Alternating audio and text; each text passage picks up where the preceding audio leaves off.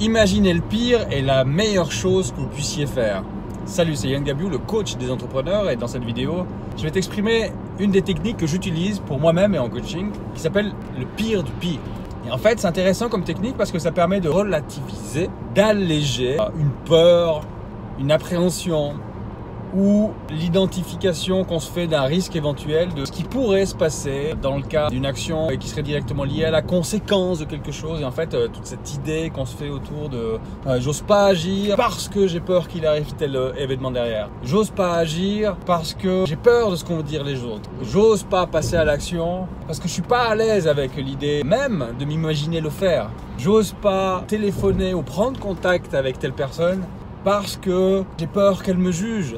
J'ose pas exprimer ce que je ressens à un client parce que j'ai peur de le perdre. Il y a plein d'exemples comme ça. J'ose pas changer ma nutrition parce que j'ai peur que ça génère du conflit dans mon couple, parce que du coup, je me sentirais peut-être sous une forme d'égoïste, mais finalement. Et il y a plein d'histoires comme ça. Euh, on se fait des films hollywoodiens, je parle souvent de ça aussi en vidéo, on se fait des films hollywoodiens dans la tête et dans la relation aux événements euh, qui font qu'on s'interdit de faire plein, plein, plein de choses par peur, honte ou culpabilité. Et dans cette idée d'utiliser de pratiquer cet outil qui s'appelle le pire du pire, a un truc extraordinaire, c'est qu'en poussant à l'extrême, par étapes, je vous explique comment ce que je m'y prends, mais en poussant à l'extrême par étapes, on se rend compte rapidement que finalement, tiens, c'est pas si pire que je pensais.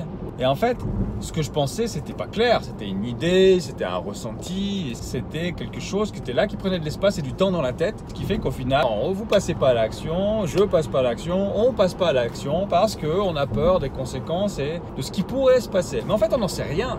On ne sait pas ce qui pourrait se passer, on peut juste imaginer. Et du coup, on a notre focus qui est focalisé, tout l'espace et le temps que ça prend dans la tête, notre focus qui est focalisé sur l'éventualité que quelque chose puisse éventuellement intervenir et du coup, dans ma vie, ça engendrerait des complications, des résistants, de la peur, des risques, des pertes. Euh, souvent, on n'agit pas par peur de perdre quelque chose, perdre un ami, perdre un bien matériel, perdre une opportunité, perdre des avantages. Voilà. Donc parfois, dans la grande majorité des cas, on n'agit pas par peur de perdre aussi. Donc voilà, je vous expliquer comment on fait la technique du pire du pire. Pire du pire, vous allez simplement vous dire, bah voilà, tiens, prenez un exemple dans votre vie, prenez que ce soit dans votre entreprise, dans votre business, dans votre vie privée, prenez un exemple de quelque chose qui récemment, bah, je sais pas, ça peut être il y a une semaine, cette semaine, le mois passé, ou dans l'année qui est passée, prenez quelque chose que vous n'avez pas fait par peur ou quelque chose que vous avez dans votre vie aujourd'hui que vous ne faites pas par peur, honte ou culpabilité. Et prenez cet exemple-là, mettez en pause, réfléchissez et soyez précis, le plus précis possible dans ce que vous allez ressentir, imaginer, visualiser. Fermez les yeux, prenez le temps de respirer et regardez en face, honnêtement, avec pragmatisme,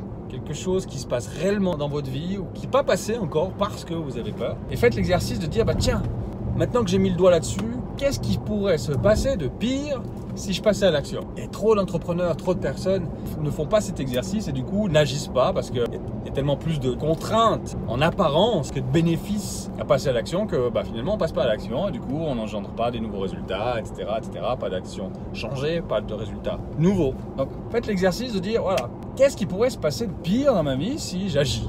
Si je fais quelque chose qui en apparence je n'osais pas faire? Et du coup, vous allez avoir cette réponse. Ah bah tiens, euh, ce qui pourrait se passer de pire, si je dis ce que je pense à mon client, c'est que je risque de le perdre. Ok, je prends cet exemple, je pourrais prendre d'autres exemples. Prenez l'exemple qui vous sied le mieux, qui correspond à vous, pas euh, le fantasme de quelqu'un d'autre. Voilà, bah ce qui pourrait se passer, je prends mon exemple, je perds mon client, ok d'accord. Et du coup, bah, là vous passez à la deuxième étape, qu'est-ce qui pourrait se passer de pire si tu perds ton client? Ah bah si je perds mon client, bah, je perdrais du chiffre d'affaires. Ok, donc ça c'est la version 2, la version d'après. Donc faites le même exercice chez vous. Si je perds euh, ce chiffre d'affaires là, peut-être que je devrais licencier du personnel, ou peut-être que, ça générait du stress chez moi, ou peut-être que je manquerais de liquidité. Et puis là, du coup, vous êtes en version 3, ok. Step d'après, m'imaginez venir. Eh ben tiens, qu'est-ce qui pourrait se passer de pire encore?